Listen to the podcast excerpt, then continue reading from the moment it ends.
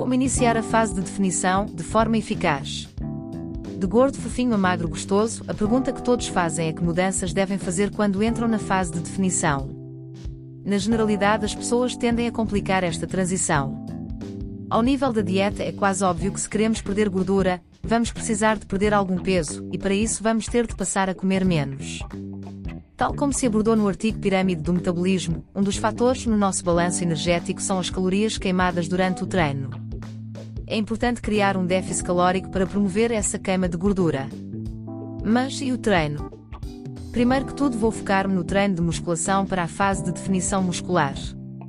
Quando temos uma ingestão calórica acima da nossa necessidade diária de manutenção, estamos em excedente calórico, o que por si só nos permite ter mais energia disponível. É essa energia extra que nos permite ter, na generalidade, treinos mais longos e recuperar mais rapidamente dos mesmos. Ou seja, o volume de treino semanal por grupo muscular pode ser maior durante um excedente calórico. A linha azul representa as calorias de manutenção, a linha magenta, abaixo da linha azul, representa um déficit calórico e a linha verde representa um excedente calórico. Analisando o gráfico supracitado, é possível observar que num déficit calórico é impossível ganhar massa muscular ao mesmo ritmo que é possível num excedente calórico.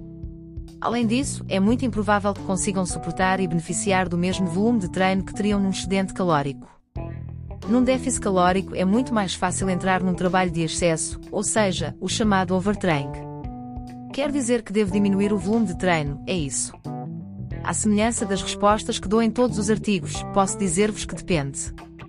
Se a perda de peso e de gordura tem um foco primário estético, então a prioridade será manter, ou em caso de milagre, ganhar, a maior quantidade de massa muscular possível. Nesse sentido, devemos também ter em atenção sobre qual o impacto da inclusão de treino cardiovascular. Face ao exposto, temos três cenários possíveis para criar déficit calórico, tendo em vista manter a massa muscular. Hipótese 1 diminuir as calorias para criar um déficit. Se foi criado um déficit calórico através da redução da ingestão de calorias, então o foco do plano de treino deverá ser manter a força e um volume adequados, de forma a preservar o máximo possível a massa muscular. Normalmente é aqui que se vê em grandes falhas. É comum ver imensas pessoas que seguem um plano de treino de alto volume durante o bulk e que de forma repentina, passam a um treino de baixas repetições e baixo volume, cujo foco é manter a força para garantir que mantêm a massa muscular. Manter a maior parte da nossa força é um bom indicativo de manter a massa muscular, no entanto, a redução no volume de treino vai afetar o nosso dispêndio calórico semanal, gastando menos calorias durante o treino, e acabamos também por, possivelmente, não promover volume de treino suficiente para preservar a massa muscular. Exemplo: o Alberto é um atleta que em Bull conseguiu o seu pico de performance com treino de alto volume. Executou em 6 séries de supino, 10 repetições com uma carga de 80 kg. Quando chegou o momento do cut, o Alberto ficou na dúvida em relação a que plano seguir. Imaginemos dois caminhos possíveis. Manteve o mesmo tipo de treino, reduzindo ligeiramente e apenas o número de séries. O foco do Alberto vai ser manter os 80 kg para as repetições possíveis, que imaginemos que rondam as 8 devido à redução calórica, e aposta em fazer 4, 5 séries. O volume no exercício de supino neste caso seria de 5 vezes 8 vezes 80 igual 3.200 kg.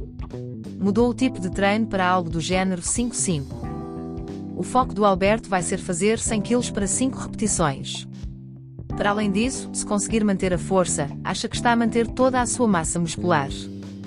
O volume do exercício de supino aqui seria de 5 vezes 5 vezes, tem igual 2.500 kg. Como se vê neste exemplo que acabamos de descrever, mantendo a mesma estrutura de treino e perdendo algumas repetições na performance, a primeira abordagem permite um volume de treino total superior, e para o nosso foco estético, vai ainda queimar mais calorias e promover mais hipertrofia. Caso o Alberto optasse pela opção 5-5, não seria de todo errado, porém, se a perda de gordura tem como foco estética e não a demonstração da força máxima, é mais rápido recuperar um supino de 80 kg do que um supino com 100 kg. Se aplicarmos estes exemplos a exercícios mais desgastantes, como agachamento ou peso morto, o fator fadiga é ainda mais preponderante. Hipótese 2 Aumentar o dispêndio calórico através de exercício, mantendo as calorias.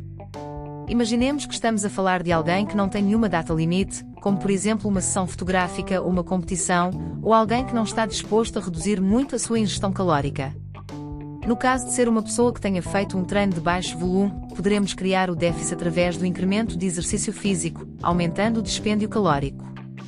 Assim, adicionando mais séries, repetições e ou exercícios ao treino anterior vai permitir aumentar o dispêndio calórico. Infelizmente, esta técnica é na maioria das vezes mal implementada. Pegando no caso anterior, não me refiro a passar de um treino estilo 3-5 para um treino 4-15, mas sim que é fulcral existir um aumento gradual de séries e ou repetições, dentro da mesma abordagem de treino que estava a ser utilizada. Um fator de extrema relevância prende-se com a recuperação, que deve ser tida em consideração, e se os aumentos no volume total de treino são limitados, a nossa capacidade de recuperação também o é. Enquanto esta abordagem pode ser viável, acaba por se tornar limitada até um certo ponto, e como tal, passaremos à próxima hipótese, que aborda uma técnica mais comum. Hipótese 3 Diminuir as calorias para criar um déficit e aumentar o dispêndio calórico.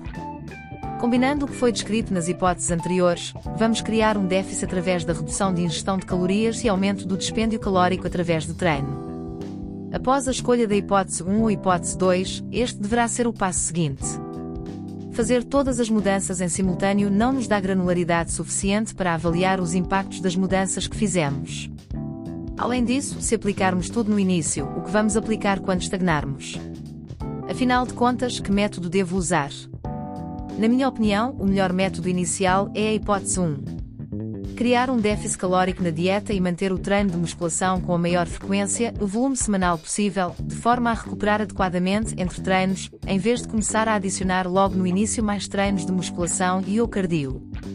Assim que estagnar o progresso, reajustar o déficit da hipótese 1 ou prosseguir para a hipótese 3, onde além do déficit aumentamos o dispêndio calórico semanal. De forma a não afetar o treino de musculação, possivelmente poderão ser introduzidas doses moderadas de cardio, com ligeiras reduções diárias de calorias, apenas quando estagnado. Inicialmente, um dois sessões semanais de cardio, com duração de 30 minutos e de intensidade moderada serão suficientes e ajustes iniciais na dieta, na ordem da grandeza de 150 a 250 cal por dia, dependendo do vosso peso, seria um bom princípio. Como vêem, a análise das situações e os ajustes devem ser ligeiros, não devemos colocar a carne toda no assador. O treino com pesos é muito importante para a manutenção da massa muscular, ao criar um estímulo para sinalizar que precisamos dessa massa muscular. Além disso, o treino de musculação queima quase tantas calorias como o cardio, ou talvez até mais. Quer dizer que não preciso de fazer cardio. O componente mais importante para a hipertrofia muscular é o volume de treino, séries X repetições X peso. Como tal, se queremos manter a massa muscular, temos de fazer o maior volume possível, passível de se recuperar entre treinos. Então, por que não treinar musculação 7x por semana, 3 horas por dia, com déficit calórico e ficar na vossa melhor forma? Porque por cada caloria gasta no treino, o treino de musculação gera muito mais fadiga que o treino cardiovascular, tornando muito difícil, ou quase impossível, a recuperação adequada. Assim, torna-se mais evidente porque o treino cardiovascular é uma boa forma de queimar uma quantidade considerável de calorias, sem afetar em grande parte o treino de musculação e a sua recuperação. Conclusão: Quando decidem entrar numa fase de perda de gordura, tanto a dieta como os treinos têm de ser tidos em consideração. A manutenção, o aumento de volume de treino e a redução na ingestão calórica são dois fatores que contribuem para o sucesso neste processo de definição muscular. Não obstante, ambas as variáveis devem ser alteradas de forma independente e nunca em simultâneo, de forma a garantir que a avaliação dos resultados é de fácil compreensão para possíveis alterações futuras. Sejam pragmáticos e objetivos, nada foi feito do dia para a noite.